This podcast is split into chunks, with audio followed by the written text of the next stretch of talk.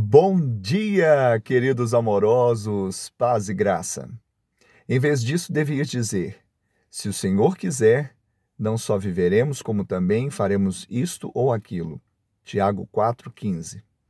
Se por um lado há pessoas que ficam paralisadas pelo passado, existem outras que ficam hipnotizadas pelo futuro. Não rompem, porque sempre estão a dizer: amanhã farei isto, amanhã eu vou empreender, amanhã eu vou vencer Amanhã eu vou romper, amanhã eu vou amar, amanhã eu vou perdoar, amanhã eu vou recomeçar. E sempre esperam no amanhã que é de Deus. Nós temos que viver o hoje.